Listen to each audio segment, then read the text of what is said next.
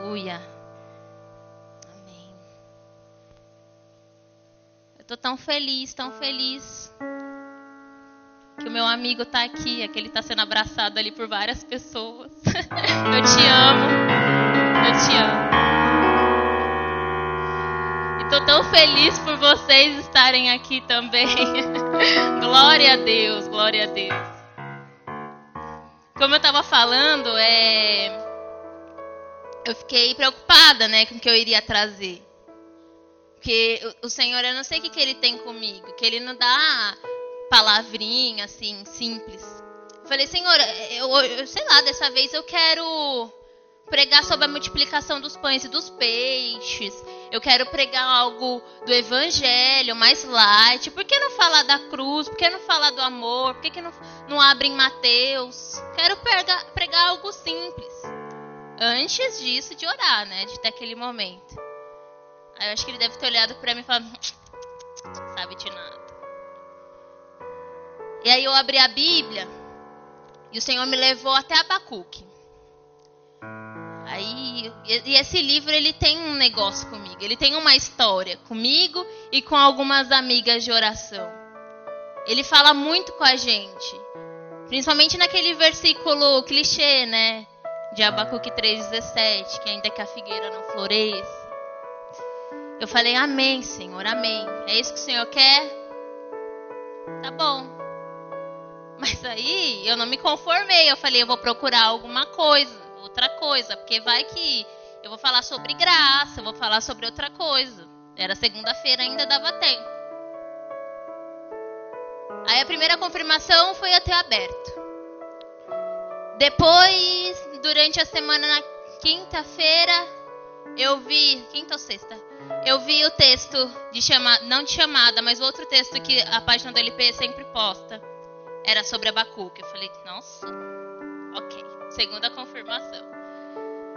E aí eu disse que esse livro, Abacuque, a história de Abacuque, a fé dele mexe um pouco comigo, com as minhas amigas. E uma dessas amigas, ela não vem tão constantemente mais. E eu fui mandar um WhatsApp para ela, para chamá-la para o culto de hoje. E já havia um tempo que eu não havia conversado com ela, então sabe quando você pega a, a conversa crua e você consegue ver o status da pessoa? O status da pessoa era qual? Era Abacuque. Falei, ok, Jesus, terceira confirmação. Mas já, como já não bastava, né? Isso foi na quinta, verdade. E na quinta eu vim pro culto, não costumo vir de semana porque tem algo chamado faculdade que nos deixa. E aí eu consegui vir na quinta. Falei, amém, vou pro culto, vou buscar a confirmação de Deus, porque ainda eu acho que não é Abacuque. E aí eu tava no louvor, né? E eu sentei no lugar que eu não costumo sentar. Então, nada de diferente. Eu sentei, eu ajoelhei naquele mesmo chão, naquele mesmo lugar. Já tinha louvado uns dois louvores naquele mesmo lugar. E eu não tinha visto um bendito papel que eu vi quando eu fui pegar o caderno de anotação na bolsa para anotar alguma coisa que Deus tinha me dado. E eu vi aquele papel no chão. Falei, o que, que é isso? Era um post-it. E eu peguei aquele post-it e a Milena, minha amiga, estava do meu lado. Falei, Milena, isso aqui é seu? Não tinha aberto ainda. Isso aqui é seu? Ela, não. Eu falei, ah, já que não é dela, deixa eu abrir aqui. Abri o post-it, irmãos. Sangue de Jesus tem poder. Aquele post-it estava escrito o quê? 3, 17. Falei, tá bom, Senhor. Eu entendi. Eu falei, nunca ele foi tão bondoso, tão paciente com uma filha, a fim de dar quatro confirmações. Eu falei, glória a Deus, amém. É isso aí, é Abacuque, então amém. glória a Deus. Depois eu descobri que aquele post-it era da Priscila que escreveu o texto pro culto LP na chamada. Louco, né? Amém. Então abra sua Bíblia aí, em Abacuque. É... Abre aí, Rodolfo, em Abacuque. Se você tem uma dificuldade que nem o Rodolfo de abrir alguns livros, vai lá em Daniel e, e vai até um pouquinho para trás, nos pequenos profetas ali, Abacuque está. Vamos acompanhando esse livro. É, e Abacuque, ele é um profeta com peculiaridades. Peculiaridades. Bem peculiar, um profeta bem diferente dos outros. Os profetas ele têm essas características diferentes. Eles são pessoas mais diretas. Muitas vezes eles são pessoas agressivas na maneira de anunciar a palavra, né? Então ele vem falando diretamente ao povo. E eu estou falando dos profetas do Senhor na Bíblia. Todos eles. Os profetas, eles não eram pessoas muito famosas, nem muito simpáticas. Os profetas, eles eram simplesmente aquela pedra no sapato mesmo, sabe? Porque eles diziam que o povo não queria ouvir. Mas Abacuque, ele anuncia a palavra de Deus de uma forma diferente. Abacuque, ele fala o que nós queremos dizer para o Senhor. Do jeitinho que a gente faria ou gostaria de fazer algumas vezes, Abacuque faz.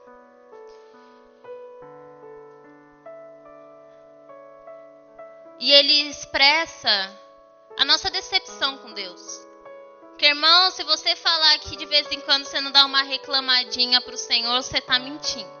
Você não chega só diante de Deus ou para pedir para abençoar, ou para abençoar o seu dia, o seu irmão, pedir fogo, glória, você reclama um pouquinho.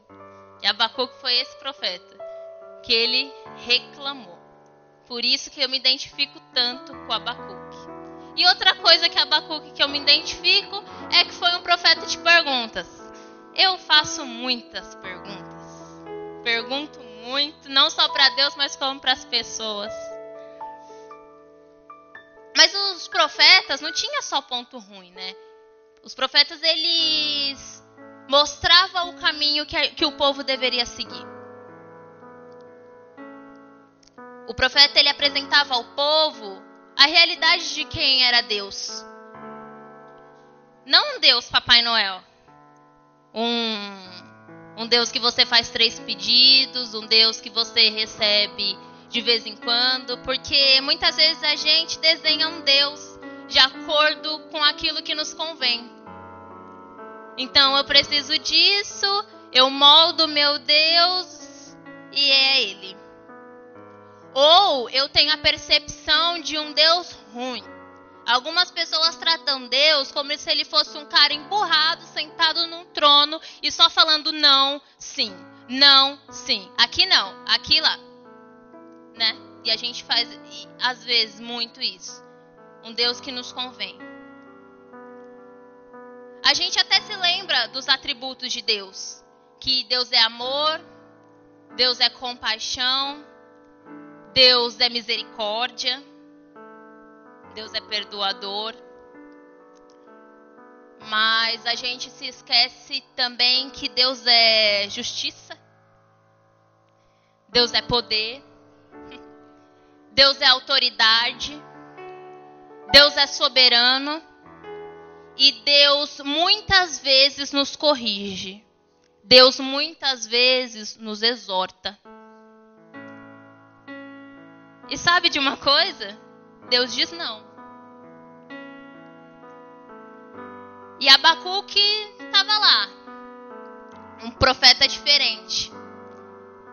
Enquanto os outros profetas falavam: se arrependam, o juízo de Deus virá, preparai o caminho, e anunciando e anunciando.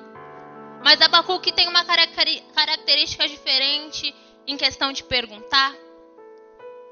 E é isso que a gente vê logo no capítulo 1. Do versículo 2 ao versículo 4, todo mundo achou? Eu só vou ler quando todo mundo achar. Quem não achou? Amém. Lá em Abacuque 2 fala que até quando, Senhor, clamarei eu e tu não me escutarás? Gritar-te-ei violência e não salvarás? Porque me mostras a iniquidade e me fazes ver a opressão? Pois a destruição e a violência estão diante de mim. Há contendas e o legítimo se suscita.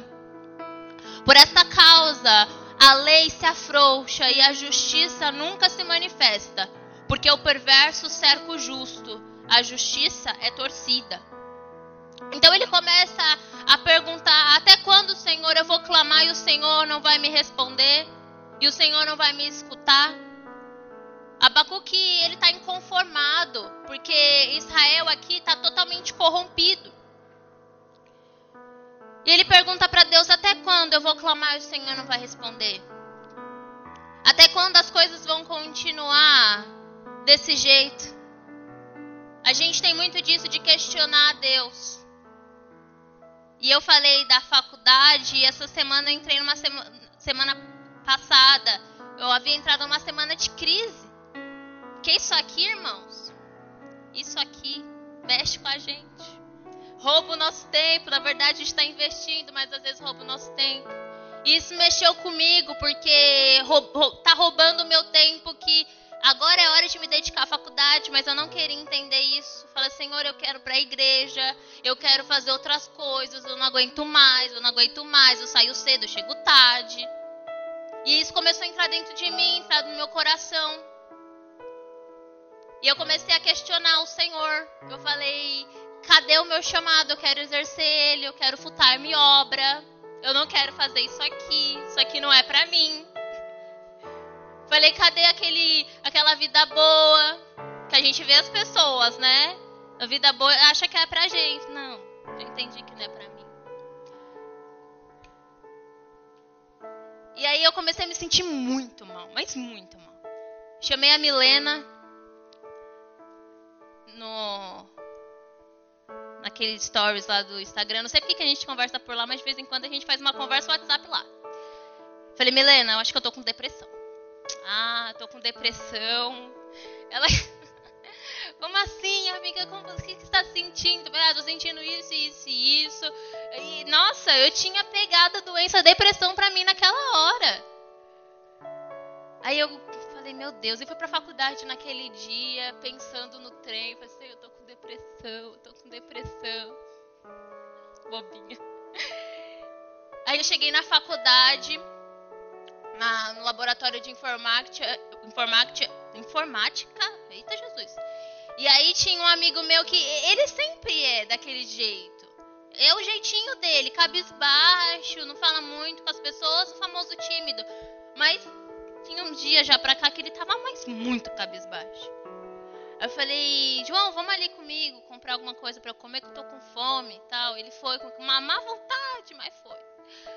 E eu conversando com ele, ia vir alguma coisa lá, enfim, uma coisa X que ele precisava me contar. Fazia muito tempo que eu tava cobrando. Só que ele não queria me contar porque era dele.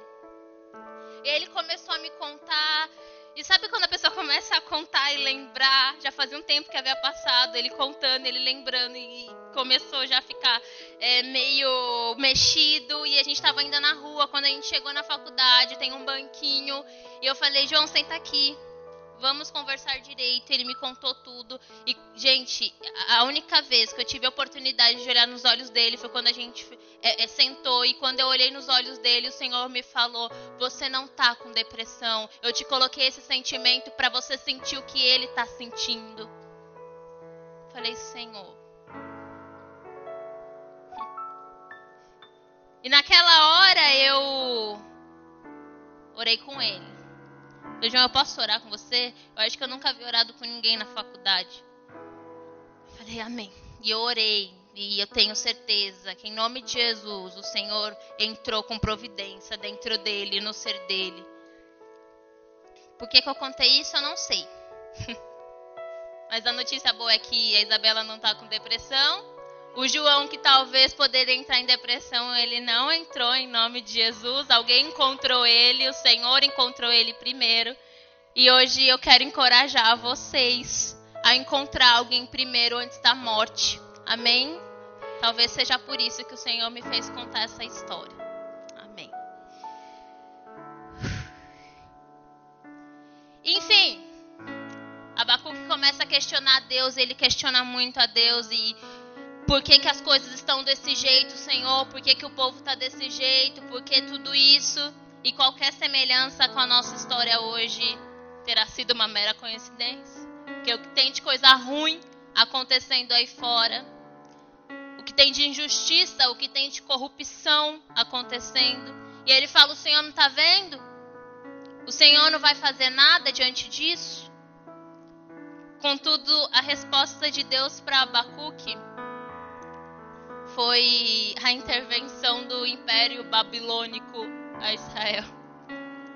Eu falei, que palhaçada! Eu acho que eu pensei que nem Abacuque. Como assim o Senhor vai trazer o ímpio para corrigir o justo? Não existe isso. E Abacuque começou a fazer isso. Como assim, Senhor? Quando Abacuque achou que encontrar consolo no Senhor, Deus diz: Não, eu vou mandar um remédio amargo. Eu vou mandar juízo.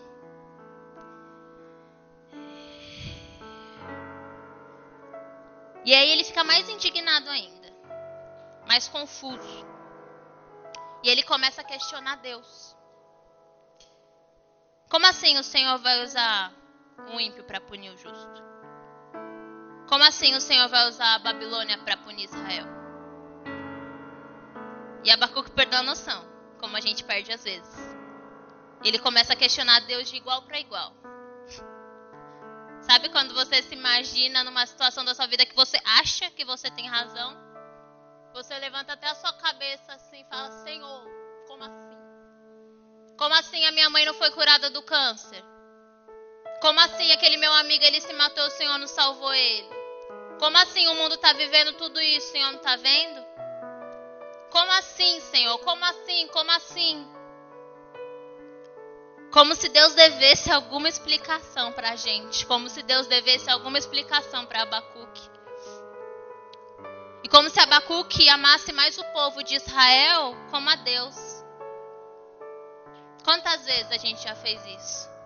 Quantas vezes a gente colocou mais o nosso amor para outra pessoa, em outro lugar, e não para Deus? Se bem que Deus tem muita paciência, né? Senão a gente teria morrido tudo. Tudo. Aí você fala, mas graças a Deus que naquela época tinha Jesus, né? Jesus ele era paciente, mas nessa época Jesus não tinha vindo não. Então você vê que Deus é longânimo mesmo. Muito paciente. Então ele começou a falar, e como os ímpios, para exercer juízo sobre o seu povo, Senhor. E Abacuque quase começa a querer dar uma aula para Deus de como é ser Deus. Ó Senhor, o Senhor tem que fazer aquilo, isso.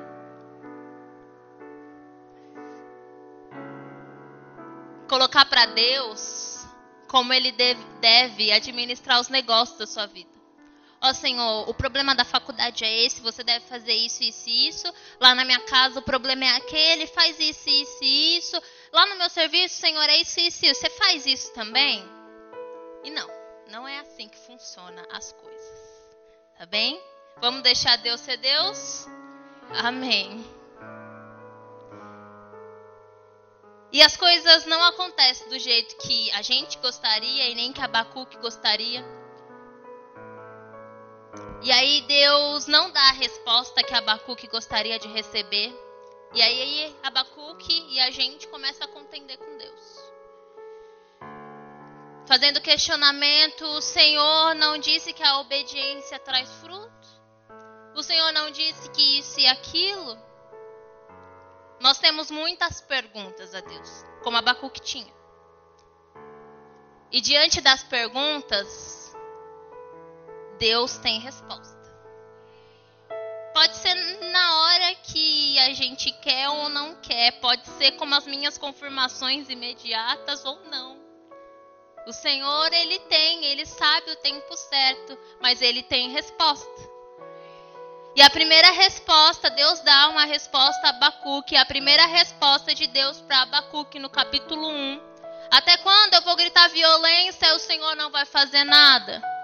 E a resposta de Deus, eu vou fazer. Eu vou fazer sim alguma coisa. Eu vou trazer juízo, eu vou mandar o Império Babilônico a, a, a dominar vocês, a dominar o povo de Israel. E ele fala, como assim os ímpios exercer ju juízo sobre o justo? Enfim, essa foi a primeira resposta de Deus para Abacuque. E ele começa a se inquietar. Ele começa a fazer algo que a gente gosta muito: desabafar. Lá no capítulo 2. Ele continua buscando uma resposta. Ele continua desabafando. Mas aí no capítulo 2.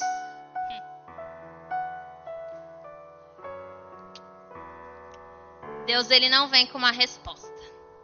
Ele vem com uma proposta. Porque já que a gente não troca com Deus, ele é um Deus que ele gosta de ver sinceridade e verdade em você. E ele dá uma proposta. No capítulo 2, versículo 4, lá na parte B. Vamos ler o 4 inteiro. Eis o soberbo. Sua alma não é reta nele. Mas o justo viverá pela fé. Essa foi a proposta que Deus deu a Abacuque. O justo Abacuque, ele viverá pela fé. Por isso continua reclamando aí, pode continuar intervindo sobre o, povo e clamando por ele, mas há uma característica diferente a Abacuque nesse capítulo 2. E eu acho tão interessante que Deus deixa Abacuque falar, Deus deixa Abacuque desabafar, Deus deixa ele colocar a raiva dele para fora e Deus deixa a gente colocar a nossa raiva para fora. Porque ele só fica lá de cima dando risada da gente. Depois de que ele esvaziou o coração, depois que ele questionou a Deus, ele questionou o amor de Deus, ele questionou a graça de Deus, o Senhor responde com uma proposta: o justo viverá pela fé. Não pelas circunstâncias, não pela situação, não pelo meu não ou pelo meu sim, mas pela confiança de que eu sei o que eu estou fazendo. O Senhor sabe o que Ele está fazendo. E eu preciso crer nesse Deus para crer que eu sei o que Ele está fazendo, o que Ele está fazendo é bom. Por mais que seja um ímpio, por mais, por mais que seja algo totalmente contrário para você, Sabe quando aquela amiga da sua mãe que você não gosta corrige, ou qualquer criança da sua família, ou entra na sua casa e corrige o seu cachorro, você fala, epa, meu cachorro não. Era isso que Abacuque estava sentindo. Como assim a Babilônia? E saber quando Abacuque ele sabe o que Deus está fazendo, sabe o que se chama, sabe o como é o nome, qual é o nome que dá quando a gente confia no nosso Senhor? Fé. Confiança. Mesmo quando aparentemente tudo é ao contrário. Porque Deus sabe o que nós não sabemos. Deus sabe o futuro onde nós não conseguimos enxergar. Ele reconhece a nossa estrutura sabe que somos pó. Ele sabe como o nosso coração é enganoso e completamente corrupto. Ele sabia o que o, o que o povo precisava naquele momento. Por isso ele mandou seus profetas. Perceba uma coisa que Deus, ele nunca vem com um juízo antes de mandar os profetas. Ele só vem com juízo depois de uma longa jornada de avisos. Ele avisa muito, muito, muito.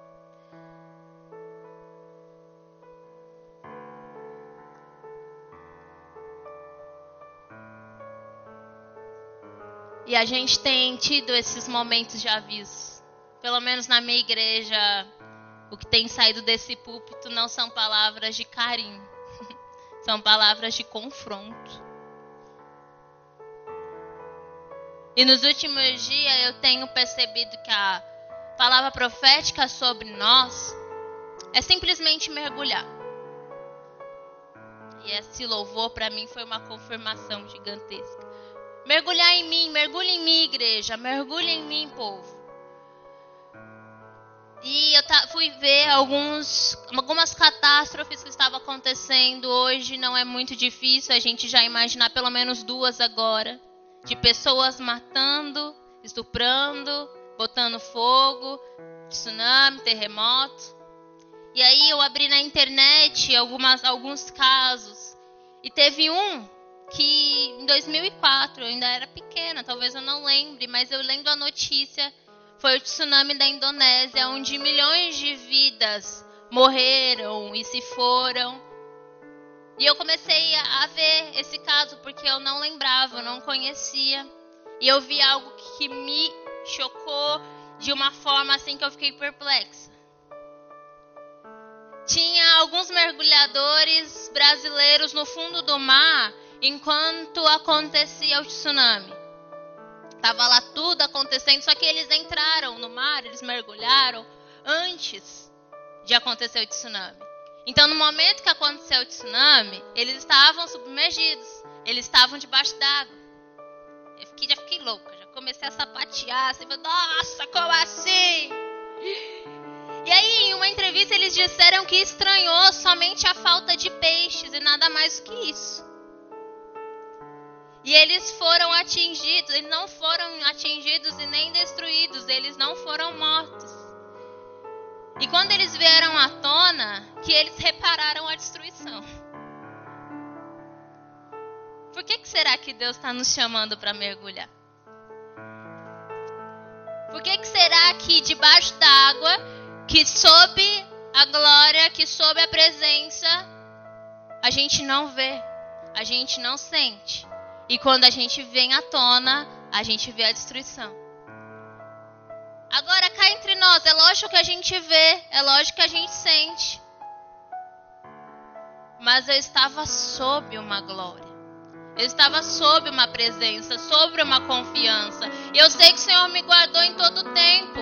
A destruição ela vai passar. Ela pode passar por nós, por cima de nós, mas em você não. Por isso, o chamado hoje é mergulhar também. Então, quem não estiver encorado em Deus vai perecer. Quem não estiver submergido em Deus não vai suportar. Não vai suportar perseguição, não vai suportar intolerância, não vai suportar as afrontas, não vai suportar as ofensas, as injustiças. E aí, teve um depoimento no final dessa notícia que eu vi que fala assim: a pessoa falando. Pra gente a explicação é Deus. Pra essa pessoa foi isso. Pode ser o destino. Uma missão ainda cumprir. Ou mesmo uma estrela. Ninguém sabe quando a sorte vai aparecer. Nem quem vai ser o escolhido. Mas qualquer um pode ir à procura do seu amuleto. Irmãos, eu falei, filha, você disse tudo, você só esqueceu de Jesus no final. É Cristo, é Deus. E para algumas pessoas não tem explicação. Mas graças a Deus para nós, nós sabemos. Amém? Então quem não estiver submergido, simplesmente vai dançar a música que Satanás toca. Vai jogar o jogo do diabo. E eu não tenho medo de falar o nome dele aqui em cima. Muitas pessoas têm medo, mas a gente não pode ter medo. Você precisa repreender isso na sua vida. Se a gente não estiver submergido, a gente vai responder com ódio ao invés de responder com amor. Porque nós precisamos estar mergulhados no Senhor. Porque o juízo vem. Porque o mundo, ele está asqueroso. Ele está maldito. E nós não sabemos muitas coisas ruins que está acontecendo lá fora. Por exemplo, eu não sabia desse tsunami. Eu não tinha conhecimento sobre ele, eu não lembrava. Mas Deus sabe. Deus vê.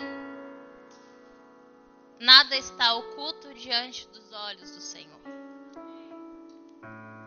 É por isso que ele usa o profeta, é por isso que ele usa a igreja. Mas as pessoas, infelizmente, elas não querem ouvir. certo tipo de mensagens. As pessoas não querem ouvir que tem que ter um esforcinho, tem que mergulhar, tem que confiar. Ela simplesmente quer chegar aqui e escutar amanhã. Amanhã vai acontecer. Se você der tanto, te dou tanto. Senhor, eu tenho muito para dar materialmente, eu vou ter muito para receber.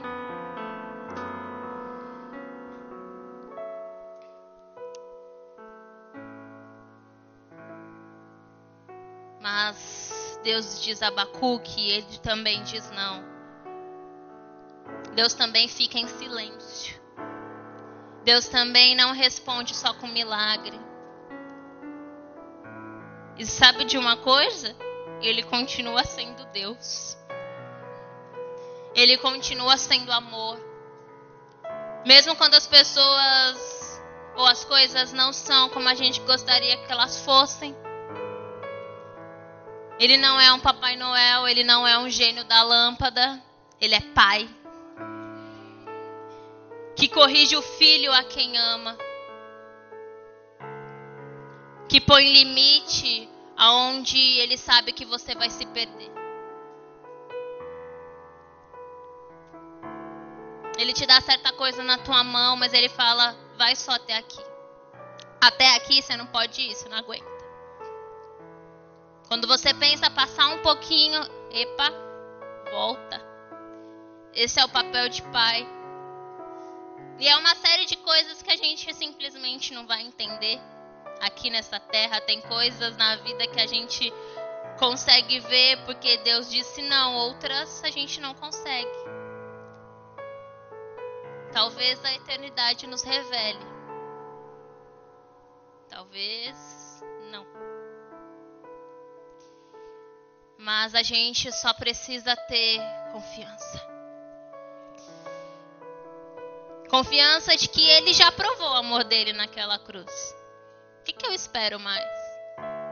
Ele já provou que me ama, ele já provou que ele venceu. Ele já provou que tudo está no controle dele. E o que me resta, o que te resta, é confiar. Isabela, não é fácil confiar. É fácil quando a gente conhece. Quando eu conheço meu Deus, o Cristo que morreu por nós pecadores, e que esse amor é completo, perfeito, imutável e real. E mesmo as coisas, quando elas não saem do jeito que a gente gostaria, Ele continua sendo Deus. Ele continua sendo amor, e qual a proposta? O justo viverá pela fé.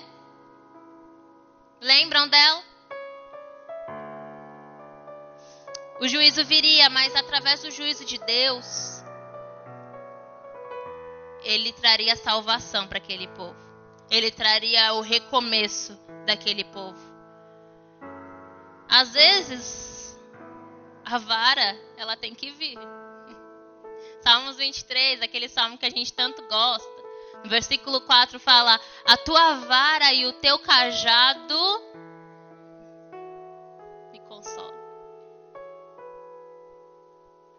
A tua vara e o teu cajado me consolam. As maiores lições de Deus na nossa vida, a gente não certamente aprendeu em momentos bons né? A vara e o cajado nunca vem quando tá tudo certo. Vem quando tá tudo ruim. E como eu disse, a gente é ruim. A gente só faz coisa ruim. Não vem nos gritos de júbilo, não vem na felicidade. Vem no momento ruim mesmo. E foi naquele momento ruim que veio para Abacuque. Porque submergidos quando a água está entrando no barco, quando você pensa que vai morrer, aí vem um Deus que se levanta e fala: Para, vento. Sossega, mar. E às vezes o vento e o mar, ele só sossega dentro de nós, porque por fora, ainda do lado de fora, tudo está acontecendo.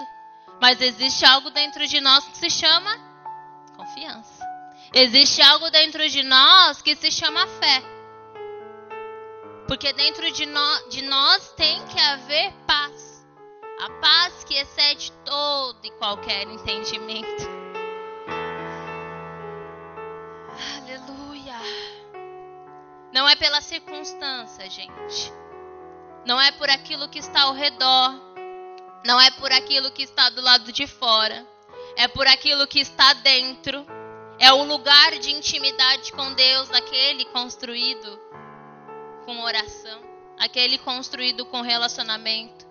Essa intimidade dentro de nós é o que está dentro de nós que vai nos salvar. Não são as circunstâncias, mais uma vez. Não é a faculdade, mais uma vez. Não é o Enem, mais uma vez. Não é a FUVEST, não é a Unesp. Seja o que for, é o que está dentro de você.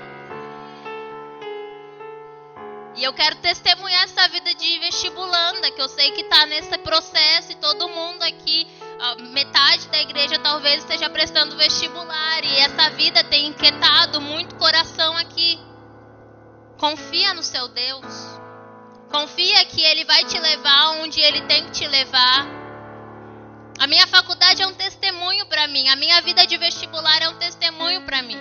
Eu achei que eu não era capaz. Eu achei que nada iria alcançar a Isabela. Mas o Senhor ele constrói, não no meu tempo, mas no tempo dele. E eu lembro até hoje, o dia que eu saí do meu último dia de Enem, eu tava com a minha amiga Ávida, a gente veio para casa do Senhor, a gente veio para a igreja, porque a gente fica no desespero, irmão. A gente pega na mão de Deus e vai mesmo. E eu lembro que quando a gente chegou aqui, Senhor falou tanto com a gente, você lembra, minha amiga? Senhor falou com a gente, ele falou: acalma, fique em paz. E é isso que vocês precisam ter dentro de vocês: paz, confiança. Amém? Porque quando nós estamos submergidos e Deus ele encontra Abacuque e fala para ele mergulhar, nós não escutamos barulho. Às vezes nós temos que calar o ruído de fora para descobrir, descobrir quem está dentro. Que quem está dentro continua no controle. E Abacuque ouviu a proposta de Deus.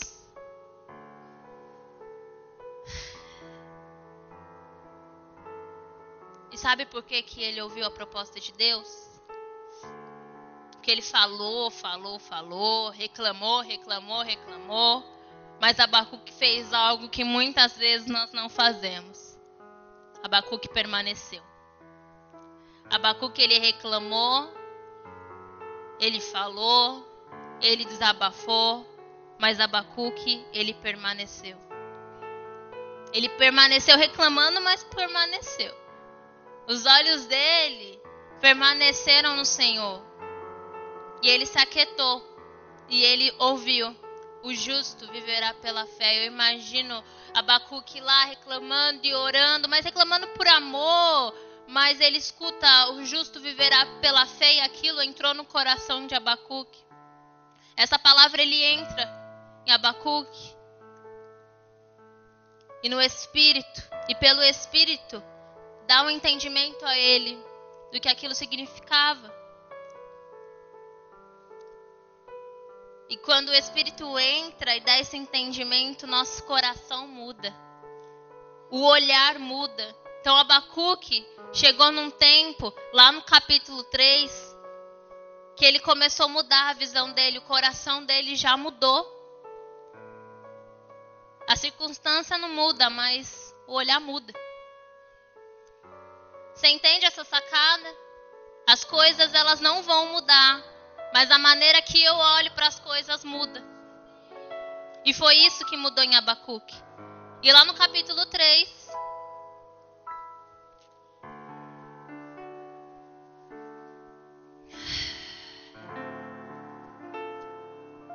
O justo viverá pela fé, amém? O justo viverá pela fé. Aleluia. E lá no capítulo 3, a partir do 17, fala que ainda que a figueira não floresça, nem haja fruto na vide, o produto da oliveira minta e os campos não produzam mantimento, as, as ovelhas sejam arrebatadas do aprisco e nos currais não haja gado. Todavia, eu me alegro no Senhor Exulto no Deus da minha salvação. O Senhor Deus é a minha fortaleza e faz os meus pés como os da corça e me faz andar altaneiramente. Eu falei, Cristo, o que é essa palavra? O versículo é muito lindo, muito lindo, mas o que é essa palavra? E andar altaneiramente é andar de cabeça erguida. É andar olhando para o céu, é andar olhando para o Senhor, olhando para o horizonte, contemplando a esperança da salvação.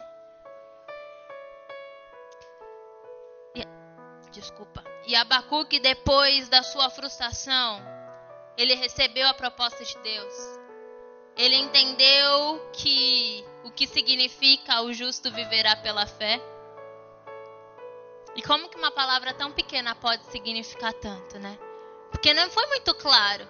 Foi na parte B de um versículo que Deus fala que o justo viverá pela fé. Mas uma palavra tão pequena falou no íntimo de Abacuque. Você confia em mim, Abacuque? Você crê que eu sou Deus? Você acha que você ama mais o meu povo do que eu amo? Você acha que foi eu que planejei a enfermidade? Você acha que foi eu que planejei a doença? Eu sou amor, Abacuque. Eu vejo o que você não vê. Eu sei o que você não sabe. Eu sou pai amoroso e justo.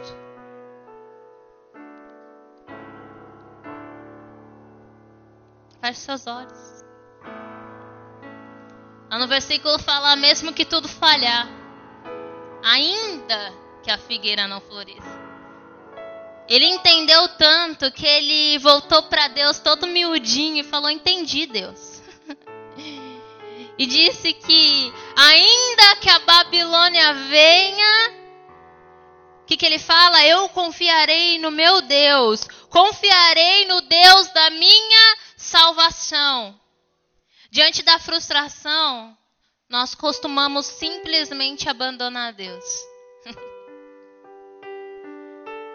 e deixa eu te falar uma coisa, Deus ele é a única fonte de consolo, de amparo e de esperança.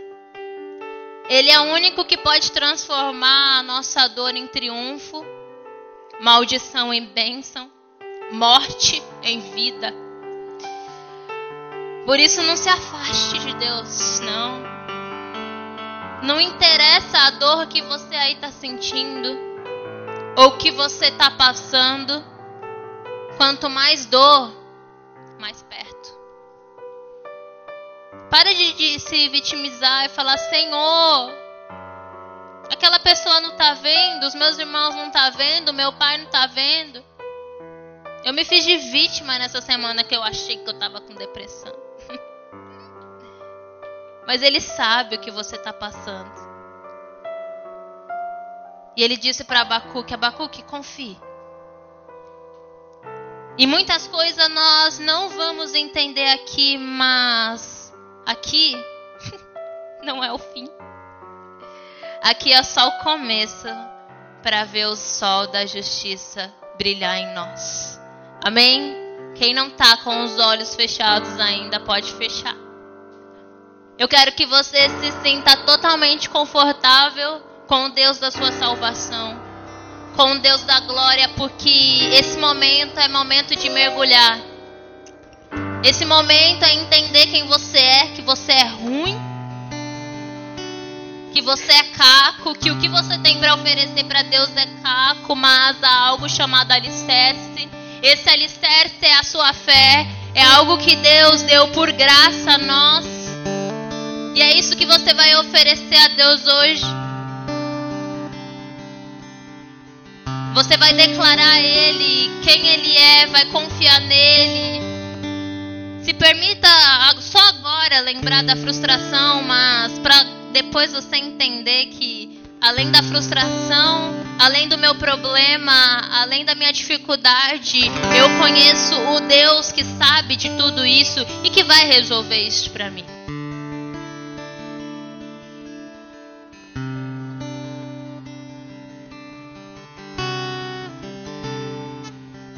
E se você achar que você. Não que você é incapaz, aqui ninguém é incapaz. Mas que você precisa de ajuda.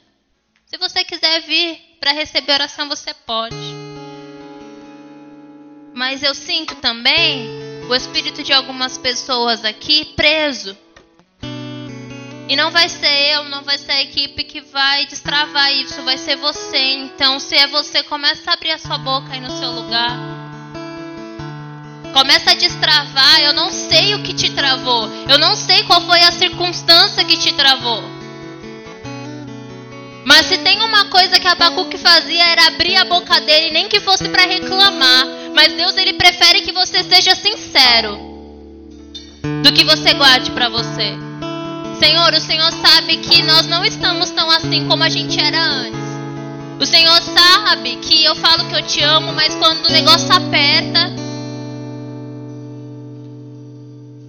Abre o seu coração para Deus. Se você quiser ajuda, nós estamos aqui para te ajudar. É só você vir pro altar do Senhor.